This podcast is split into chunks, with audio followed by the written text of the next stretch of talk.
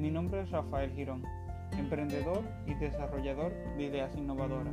Y en esta ocasión te quiero hablar sobre los inventarios y las empresas.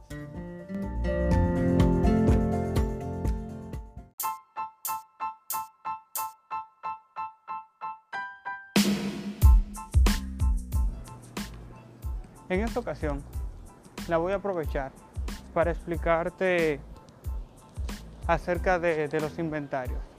Y te voy a explicar primero el por qué.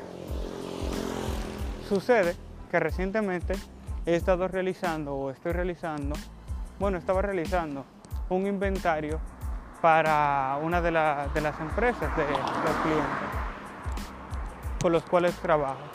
¿Qué sucede? Que tienen varios productos, es decir, no simplemente es un producto. Eh, la mayoría de los casos de las empresas o de los negocios con los cuales trabajo no trabajan solamente con un producto, sino que trabajan con varios y puede que también a ti te suceda. Ya yo me encuentro familiarizado porque ya llevo trabajando con esta empresa varios años y están utilizando el sistema que estamos desarrollando, que hemos desarrollado y estamos desarrollando y actualizando ahora por el momento. Y lo que sucede es que ya anteriormente yo he realizado inventarios, pero he realizado inventarios para ferreterías y otro tipo de empresas donde ya los productos se encuentran siempre organizados de cierta forma, eh, ya sea por categorías y esto. ¿Qué sucede? Esta empresa tiene la peculiaridad de que tienen gran variedad de productos, pero no se encuentran organizados de por sí, por lo menos en la parte del almacén no se encuentran bien clasificados. Y esto es una dificultad. Y te voy a explicar por qué. ¿Qué sucede? Que bueno, llevé al equipo, llevé mi equipo a realizar el inventario, analizamos cuál era el mejor método porque habían tanto productos afuera en vitrina como productos en almacén.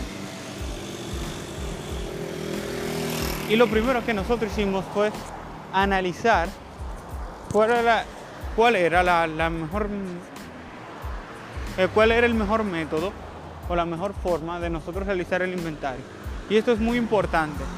Antes de tú realizar un inventario, tienes que analizar si vas a cerrar y no vas a vender o si vas a seguir vendiendo para realizar el inventario. Lo recomendable es que tú cierres el negocio. Eso es lo más recomendable, eso es lo ideal. Tú cierras el negocio, no realices ventas durante estés realizando el inventario porque se te va a hacer un poco incómodo después llevar la cuenta. Eso es un primer punto. Analizar eso y decir, bueno, no voy a vender, se te va a hacer más fácil. Segundo punto, las personas que van a realizar el inventario deben de conocer el producto. Por lo menos darle un instructivo un par de días antes sobre los productos que van a estar contando, que van a estar contabilizando. Esto les va a facilitar más la tarea a ellos. Una vez que ellos entiendan el producto, entiendan el método en cual se clasifica, si es por código, dónde se encuentran los códigos y eso. Te lo digo porque uno de los productos que estábamos contabilizando tenía varios códigos de los proveedores. Y nosotros para facilitarnos más la vida estábamos utilizando un código, pero ellos tenían varios códigos de los proveedores y esto dificultaba más el trabajo. Uno tenía que analizar cuál era el de los códigos que se estaba utilizando en la tienda para uno poder contabilizarlo de forma correcta y que no estuviera de forma incorrecta. Entonces, eh, como te decía, ese es el primer punto. El segundo punto, también que debes de tomar en cuenta, es que debes de organizar tus productos. Clasifícalos, agrúpalos, que no haya un producto que no se encuentre en el lugar debido. Te voy a explicar por qué. Porque con la experiencia que tuvimos, eh, nos informaron de que hubieron productos que los contabilizamos mal. Es decir, el inventario falló, no está correcto de forma completa. Es decir, vamos a tener que realizar el inventario nuevamente para esta tienda. Pero ¿qué pasó? ¿Cuál fue el error? Porque como te dije, primero analizamos cuál fue el método que nosotros íbamos a utilizar. Segundo, ya las personas que iban a trabajar conocían de forma previa los productos. Tercero, eh, acerca de cómo se estaban clasificando los códigos y eso, la persona que trabaja en la tienda nos especificó cuáles eran los códigos que normalmente se utilizaban. Entonces, ¿qué pasó? ¿Dónde hubo el fallo? El fallo estuvo en la clasificación de los productos. Hay productos en esa tienda que son muy similares, que a simple vista tú no lo notas. Pero si revisas en los códigos, tienen códigos diferentes y deben de contarse de forma diferente porque son productos diferentes. Aunque a simple vista se vea lo mismo, pero en realidad no son lo mismo. Y ahí estuvo el fallo.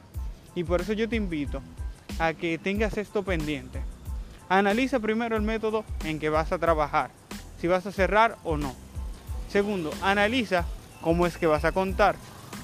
Tercero, clasifica los productos y verifica previo antes del inventario que todo se encuentre bien clasificado. No, punto número 4. Entrena al personal que va a hacer el inventario en el producto, hazlo conocer cuál es el producto que va a contabilizar, que va a organizar, para que se le haga más fácil. Siguiente punto. Ten bien claro para el personal que va a hacer la, eh, la contabilización, ten bien claro cómo es que van, eh, cómo es que están clasificados esos productos, si ya sea por código o por un nombre en específico o lo que sea, no importa. El caso es que tengan bien claro eso. Y otro punto que te puedo añadir, de, gracias al proceso que vamos a realizar nuevamente, es que si es posible, si se encuentran los productos en estanterías, pues que lo identifiques. Así, que lo identifiques y lo organices de forma correcta verifica que todo esté bien antes de realizar el inventario, porque esto te va a facilitar la vida y va a, obtener menos cantidad de errores o menos cantidad de fallos, como lo quieras ver. Pero te explico todo esto a través de mi experiencia para que a ti no te suceda. Ya sea que vas a hacer un inventario para ti mismo, para tu negocio, o que estés realizando un inventario para, para otra empresa, para otro negocio, o que estés ayudando a un amigo. Este consejo te lo doy para que no te pase lo que a mí. Así que hasta una siguiente ocasión y nos vemos en el episodio siguiente.